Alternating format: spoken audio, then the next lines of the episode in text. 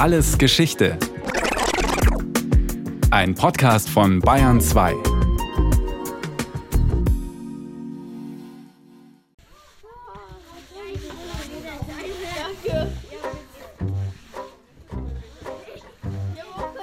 Sie tragen Jeans, kunterbunte Regenjacken, knallige Cappies. Wie man sich eben ausrüstet für den Sprung in die Vergangenheit.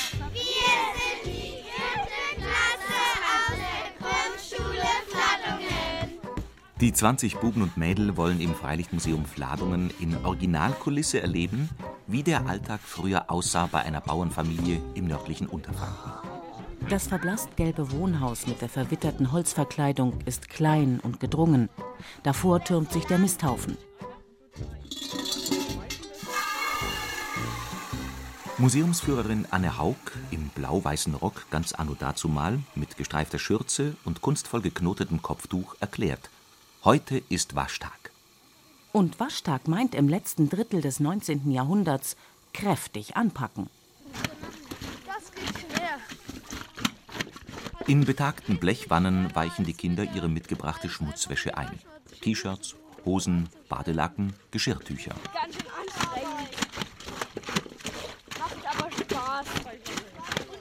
Mit Wäscheglocken, Eine Art Saugstampfer, einem Sieb aus Metall an einem langen Holzstiel, mit diesen Glocken heißt es immer wieder in die Wäsche drücken. Herausziehen, das Wasser ablaufen lassen, neu drücken. Hat schon viel mit körperlicher Arbeit zu tun. Sehr viel.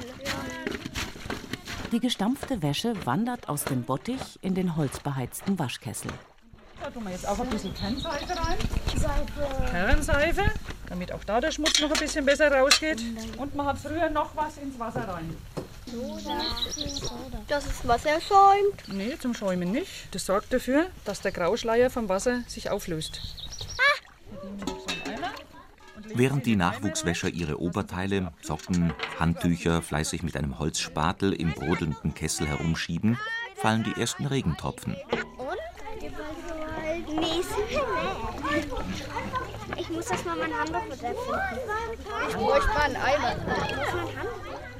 Museumsführerin Anne Haug ist gefordert. Anweisungen geben, mithelfen und zugleich alte Geschichten erzählen von der historischen großen Wäsche alle vier Wochen. Jede Hand wurde da gebraucht, denn die wenigsten Bauern können sich im späten 19. Jahrhundert eine Wäscherin leisten. Nur Großgrundbesitzer oder alteingesessener Landadel engagieren vielleicht einmal im Monat zusätzliches Personal, damit Alltagsgewand und Sonntagsstaat nicht nur sauber, sondern rein werden.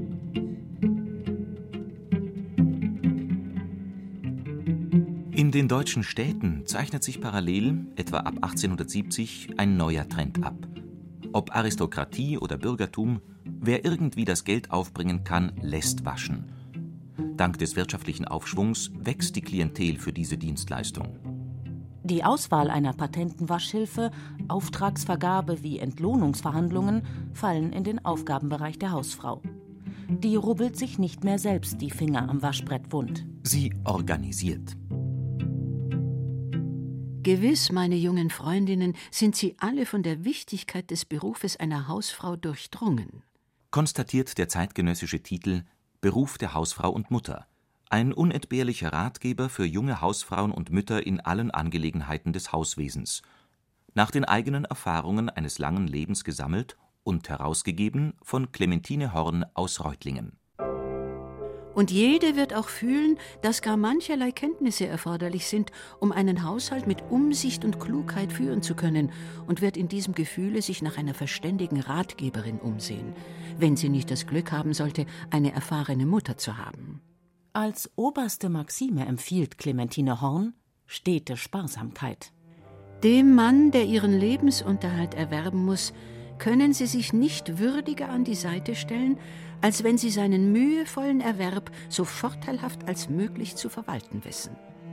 Nach diesen allgemeinen Regeln will ich nun zum Praktischen und Speziellen übergehen, und zwar zunächst zu einem Gegenstande, welcher trotz seiner ungemeinen Wichtigkeit immer mehr aus dem Tätigkeitsbereiche der Hausfrauen entschwindet, nämlich der Wäsche. Der schmale tannengrüne Band mit schwarz-goldener Ornamentik auf dem Buchdeckel referiert in Frakturschrift Stoffarten, ihre besondere Behandlung, Seifensorten und deren spezielle Herstellung. Und bietet Rüstzeug im Kampfe gegen Fett, Teer, Obst, Rotwein, Moder, Urin oder Tintenflecken. Theoretisch. Tatsächlich wird die gehobene Hausherrin das Waschergebnis lediglich beurteilen wollen. Die schweißtreibende Arbeit führen andere aus. Frauen aus niedrigen sozialen Schichten verdingen sich als Wäscherinnen. Viele sind zunächst Unternehmerinnen in eigener Sache, schüren aber gegenseitig den Wettbewerb.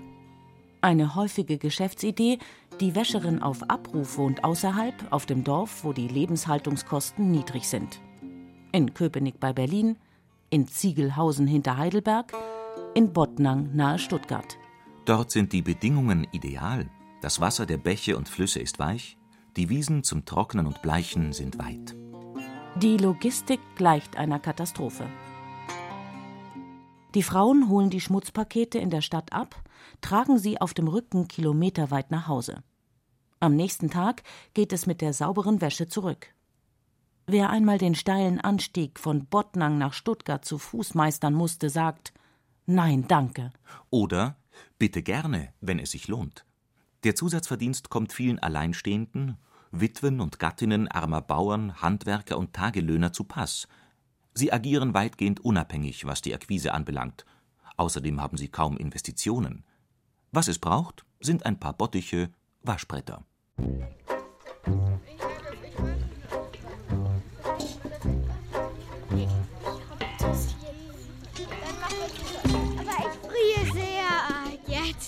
Meins ist auch sauber geworden, aber das Wasser ist wirklich eisekalt.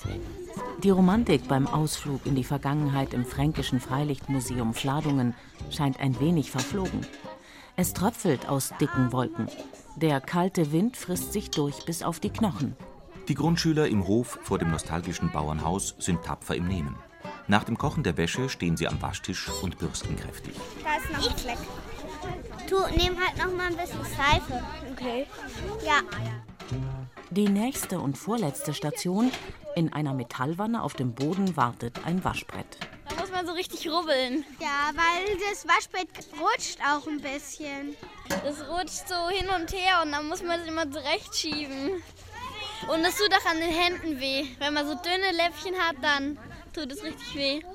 Da ist es gut, dass es heute, also im Alltag Waschmaschinen gibt. Vom Einsatz einer Maschine sind Ende des 19. Jahrhunderts die Wäscherinnen auf den Dörfern weit entfernt. Genauso wie von dauerhaft steigenden Gewinnen. Allein in Bottnang bieten schließlich 70 Frauen den gleichen Service an, machen sich so gegenseitig die Preise kaputt. Zugleich drängen Wäscherinnen auf den Markt, die direkt in Stuttgart oder Ludwigsburg beheimatet sind, bei denen also kaum Fahrtdauer oder Fahrtkosten zu Buche schlagen. Das Umland wehrt sich. Sprich, ein Großteil der Bottnangerinnen schafft zusammen einen Handwagen an und koordiniert Aufträge wie Lieferungen. In Nürnberg und in Augsburg beginnen die Wäscherinnen schon um 3 Uhr früh die Arbeit. Nirgendwo in Bayern schläft die Konkurrenz. 20 Prozent der Frauen sind jetzt erwerbstätig. Nach Köchin, Dienstbotin, Arbeiterin avanciert Wäscherin bis 1900 zum meist ausgeübten Beruf. Im dämmerigen Waschkeller bei Ölfunzeln nahmen sie das Sortieren, Einweichen und Einseifen vor. Bekannt ist auch, dass die Wäscherinnen einen guten Zug hatten, denn Dunst und Plage machen Durst. Ein Generalbericht der Bayerischen Sanitätsverwaltung aus den 1870er Jahren zur Situation städtischer Waschfrauen. Mancher Waschfrauen. Denn gerade in diesem Sektor entscheidet die jeweilige Kundschaft über Wohl und Weh. Egal, ob man Hohl- und Bringservice ist oder zum Vororteinsatz anrückt. In der Universitätsstadt Göttingen zum Beispiel häufen sich in den 1880ern Anzeigen von Studenten. Waschmädchen hätten aus ihren Wohnungen Socken, Jacken, Wertgegenstände mitgehen lassen. Auf der anderen Seite verweigern etliche Wäscherinnen den Gang in Studentenbuden. Sexuelle Übergriffe sind nicht selten. Wunschtraum einer jeden ist es, bei großen und großzügigen Familien beschäftigt zu werden. In großen Haushaltungen erschien die Wäscherin bereits am Vortag des Waschtages, um die Wäsche zu sortieren, und zwar in Bett, Leib- und Hauswäsche. Jede Sorte wurde in ein anderes Waschschaff gelegt, nachdem sie eingeseift, bei gröberer Verschmutzung mit Schmierseife behandelt worden war. Darüber wurde die inzwischen vorbereitete Lauge gegossen, die über Nacht einwirken sollte. In der Regel stellt die Kundin einige ihrer Dienstboten für den Waschtag zur Verfügung. Bisweilen werden weitere Waschmädchen dazugeholt. Sie alle koordiniert die Waschfrau. Bei ihr laufen die Fäden zusammen. Ihre Kompetenz in Sachen Reinigungsmittel, Behandlung verschiedener Materialien, Anleitung der Mannschaft wird bei Zufriedenheit durchaus honoriert. Am zeitigen Morgen kam dann die Wäscherin wieder. Zum ersten Frühstück, das die Waschfrau gleich erhielt, gab es meist Milchkaffee und frische Semmeln. Die Vormittagsjause bestand aus einem großen Häferl Tee mit viel Rum, dazu Wurst und Brot oder auch heiße Würstel. Zum Mittag bot man meistens eine gute Rindsuppe, gekochtes Rindfleisch mit Gemüse und Erdäpfelschmarren. Die Nachspeise bildete ein großes Stück Strudel. Dazu bekam die Wäscherin Weißwein, weil dieser viel Kraft machen soll. Die fortschreitende Industrialisierung um 1900 verändert die Struktur der Dienstleistungsgesellschaft. Großwäschereien entstehen, die mit rundum sorglos Paketen werben. Die Wäsche wird geholt und sauber, gebügelt, gemangelt retourniert. Zu Hause spart man sich den Waschtag plus die Kosten für Gerätschaften. Denn bisher lag die Ausstattung der Waschküche im Keller oder Erdgeschoss in der Verantwortung der Kunden. Auch in deutschen Städten gibt es nun Waschhäuser, wie bereits seit geraumer Zeit in Frankreich und Österreich. Die bis dahin eigenverantwortlichen Wäscherinnen werden zu Lohnarbeiterinnen. In München, Stuttgart, Berlin ergeht es ihnen nicht besser als den Kolleginnen in Wien und Paris. Ein Zeitzeugenbericht aus der französischen Hauptstadt. Die Arbeit muss in jeder Jahreszeit, bei jedem Wetter verrichtet werden. Kein Beruf ist mehr vom Zufall abhängig, und die Wäsche muss stets auf den Tag und zur Stunde genau fertig gewaschen, gelaugt und aufgehängt sein. Im Waschhaus gibt es gute und schlechte Plätze, hat die Waschfrau sich manchmal mit der Faust einen guten Platz erobert und kommt sie eines Tages zu spät, so hat sie ihn wieder verloren. Durchschnittlich zwölf Stunden am Stück schrubben, klopfen, wringen sind keine Ausnahme. Bezahlt wird wenig und nach Anwesenheit. Auf die Minute. Seife aus Fett und Knochenresten, Soda, Fleckenwasser sind auf eigene Kosten mitzubringen. Wochenenden und Feiertage gibt es nicht. Ein Aufruf zum Wäscherinnenstreik in Neu-Isenburg geht uns von einer Seite, die außerhalb der streitenden Teile steht, mit der Bitte um Veröffentlichung zu. Kleine Presse Neu-Isenburg. Landkreis Offenbach. 13. Mai 1897. Es wäre sehr verdienstvoll, wenn die Begüterten unserer Stadt ihre Aufmerksamkeit dem Lohnkampf teilnahmsvoll zuwenden wollten, der sich seit Ostern in Isenburg abspielt. Es scheint dort wirklich, auch in sozialer Hinsicht, sehr viel schmutzige Wäsche vorhanden zu sein, die ihre Reinigung durch die Hebung der Arbeitsverhältnisse finden könnte. Was die 100 Arbeiterinnen einer Großwäscherei nahe Frankfurt am Main fordern, sei sehr bescheiden, schreibt die kleine Presse. Zehn Stunden Schichten bei der anstrengenden Beschäftigung einen Stundenlohn von 10 bis 15 Pfennig, Ausgleich der Überstunden, bessere Kost, bessere Arbeitsräume. Ein Kilo Brot kostet 22 Pfennig, ein Ei 8 Pfennig, ein Liter Milch 16 Pfennig. Miete im Schnitt für eine Einzimmerwohnung pro Monat 16 Mark 40. Was die Frauen letztlich erreichen? Die Vertreter der Arbeitgeber und die der Arbeitnehmerinnen haben sich nach kurzen Verhandlungen dahin geeinigt, dass die Arbeitszeit im Sommer von morgens sieben bis abends acht Uhr und im Winter von acht bis acht Uhr dauern soll. Kleine Presse. Neu-Isenburg. 5. Juni 1897. Als Höchstlohn soll täglich 1,50 Mark bezahlt werden. Für geringere Arbeiterinnen entsprechend weniger. Überstunden sollen entsprechend der Höhe des Lohnes der Stunde berechnet werden. Neu-Isenburg, München, Berlin, Wien, Paris. Um 1900 hat die Realität der meisten Wäscherinnen nichts mehr zu tun mit selbstständigem Unternehmerinnentum. Großkonzerne diktieren Preise und Gehälter. Die Kundschaft favorisiert schnell und billig.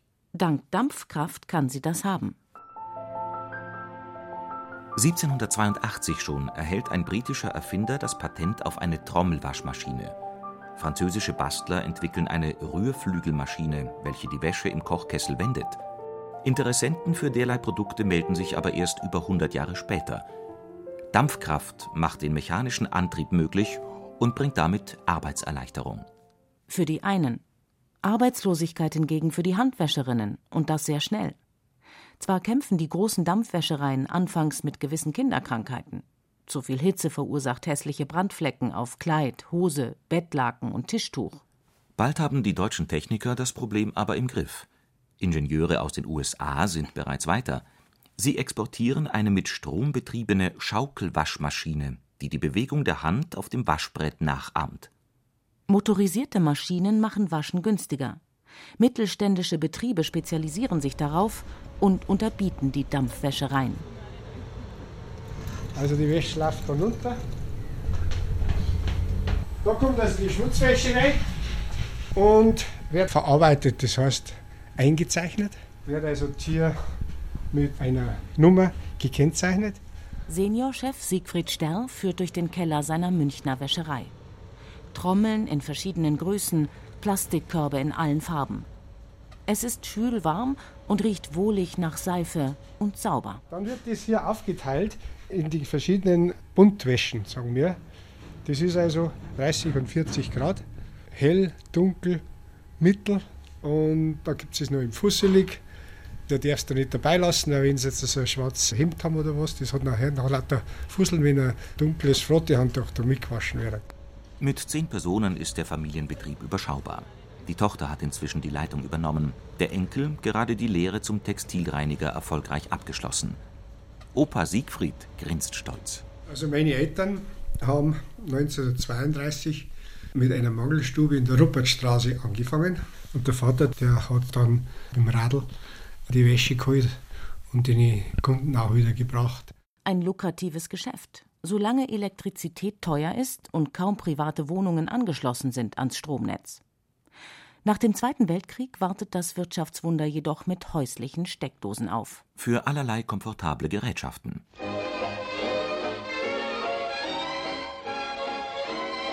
Meine Waschfrau, meine Konstrukta. Bitte blütenrein und leinentrocken. Ja, aber. Nichts aber. Machen wir gleich die Buntwäsche hinterher, dann wirst du schon sehen. Guck mal, was da alles reingeht. Sag mir, wie und von wem gewaschen wird, und ich sage dir, in welcher Welt du lebst, bestätigt Siegfried Sterr. Wäschereigeschichte ist immer Sozialgeschichte. Diese Wäschereien in dieser Größe, wie wir sind, da sind in den letzten 30 Jahren, möchte ich sagen, 90 Prozent haben aufgehört. Die haben entweder keinen Nachfolger gefunden oder haben sie nicht umsteigen können. Sterrs Münchner Firma kümmert sich um alles, vom Skianorak über das Smokinghemd oder die Gardine bis zum Teppich. Und die Mittleren sind entweder haben zusperren müssen oder sie haben sich eben so spezialisiert wie wir. Und wir haben halt alle schon Meister gehabt und früher waren es getrennt, die Berufe, waren es zwei sogar. Da war es Färber und chemisch Reiniger, das habe ich noch gelernt, und Wäsche und Blätter hat der andere Beruf geheißen. Und dann haben wir sehr stark mitgewirkt, da in der Innung, immer schon in der Innung, dass die Berufe zusammengelegt worden sind, weil das ist dasselbe Material und du tust dasselbe, ob du das jetzt reinigst oder wascht, du hast immer mit Textilien zu tun. Also man muss sehr viel über Fasern wissen, man muss über Chemie was wissen, man muss rechnen können. Wie lange sich sein Familienunternehmen noch rechnet, weiß der Seniorchef nicht. Krankenhäuser oder Hotels kontinuierlich mit sauberer Wäsche zu versorgen, dafür ist der Betrieb zu klein. Privatkunden kommen vor allem, die auf Qualität setzen und persönliche Beratung. Die Qualität von der Genauigkeit her. Ich meine, das ist von meiner Mutter her schon gekommen, dass du, wenn du heute ein Tischdecken zusammenlegst, dass erstens einmal rechts nach außen gelegt wird und dass er, wenn ein Monogramm hat, dass das Monogramm schon außen gelegt worden ist. Das hat man so drin, das gibt man einfach weiter. Man legt die Tischdecken so, dass man ein schönes Deckblatt hat. Qualität. Das war auch schon das Schlagwort, wenn es bei den alten Ägyptern ums Waschen ging. Den Erfindern des Seifesiedens. Oder bei den Römern, die mit Aschenlauge und Alkalilösungen als Reinigungsmittel experimentierten.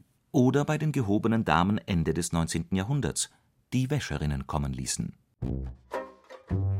Die gute Hausfrau suche eine Ehre darin, stets die weißeste Wäsche zu haben. Oder bei den Mädel und Buben aus der Grundschule Fladungen, die an einem Nachmittag im Fränkischen Freilichtmuseum ausprobieren, wie das war um 1900 mit dem Wäschewaschen. Nach der Behandlung mit dem Waschbrett spülen die Kinder ihre Shirts, Hosen, Handtücher in klarem Wasser aus. Anschließend geht es hinüber in den Bauerngarten zur Leine. Zusammen. Ein paar gelbe Sonnenstrahlen blitzen durch die grauen Wolken. Endlich! Obwohl, einem begeisterten Wäscher ist das Wetter weniger wichtig. Oh, alle Wäsche aufgehangen. Ich weiß nicht, wo ich hin tun soll. Da oben gibt es noch einen Platz. Ich komme nicht. Ich komme nicht hoch, Frau Müller.